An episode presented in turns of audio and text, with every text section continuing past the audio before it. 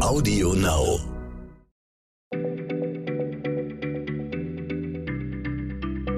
Schneller Schlau, der tägliche Podcast von PM.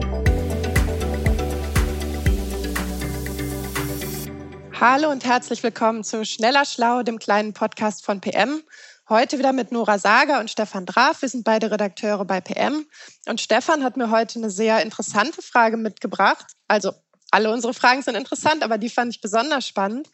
Und die lautet, warum brechen jeden Tag 100 Menschen das Briefgeheimnis? Stefan, ich vermute, du meinst weder vorwitzige Ehepartner äh, noch den Zoll, oder? Weil der darf das ja tatsächlich.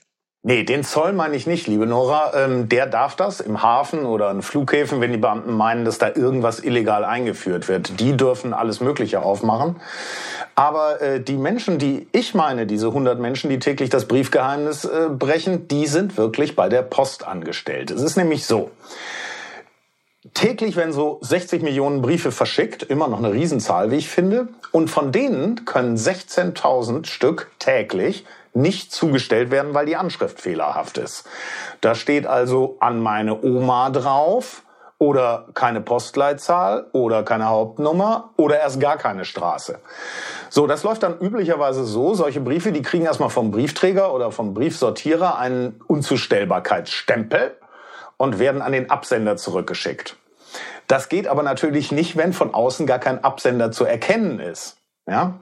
Und solche Briefe, die in der Sackgasse gelandet sind, die kommen dann im Service Center Briefermittlung der Deutschen Post in Marburg an.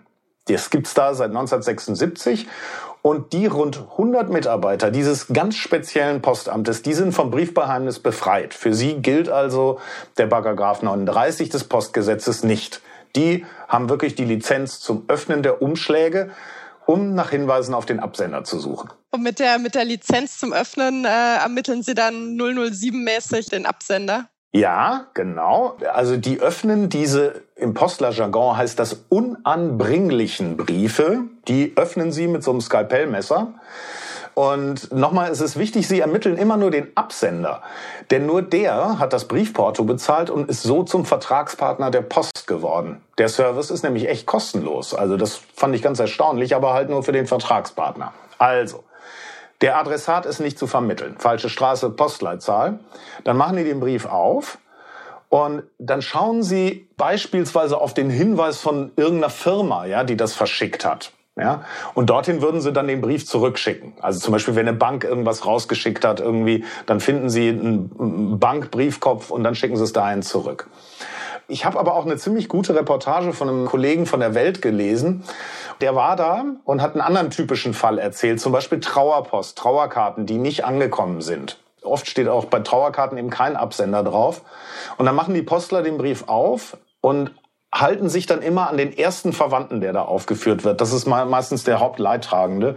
Und dahin schicken sie das dann zurück. Das finde ich ist also erstens ein guter Service und auch irgendwo ein wichtiger Service, weil die Leute sollen schon wissen, ob die Leute noch mit ihnen trauern oder eben nicht. Und äh, da in Marburg landen nur verlorene Briefe oder landen auch verlorene Pakete? Weil bei denen gibt es ja wahrscheinlich exakt das, äh, dasselbe Problem, dass es manchmal einfach falsch oder nicht adressiert ist.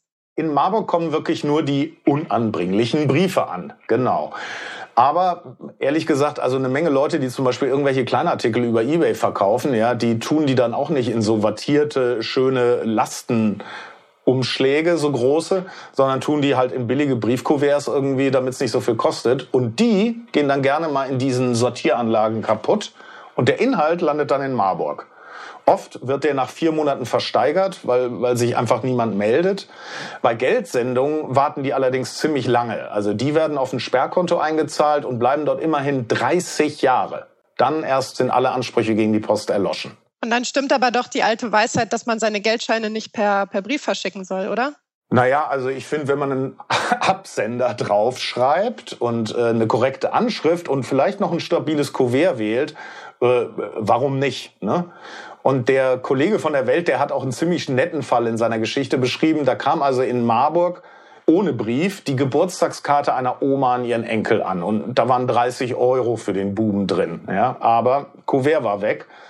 Und da hat der Beamte wirklich äh, lang gesucht, hat den Namen der Frau dann auf der Karte irgendwo gefunden und den Namen der Stadt hat er irgendwie an der Briefmarke, äh, ich, ich weiß es nicht mehr, irgendwie hat er den Stadtnamen auch rausgekriegt und hat dann ihre Adresse rausgefunden und hat ihr in der Tat die 30 Euro zurückgeschickt und die hat sie dem Jungen dann wahrscheinlich bei irgendeinem Familienfest in die Hand gedrückt. Gute Sache, finde ich. Das hat sie dann gemacht wie meine Oma, also beim Tschüss sagen immer so ganz heimlich damit die Eltern das nicht mitbekommen? Ja, das kenne ich auch noch. Sehr schön. Ja, wir wünschen euch alle nette Omas, die euch 30 äh, Euro zum Geburtstag zustecken und äh, bedanken uns fürs Zuhören und hören uns hoffentlich ganz bald wieder.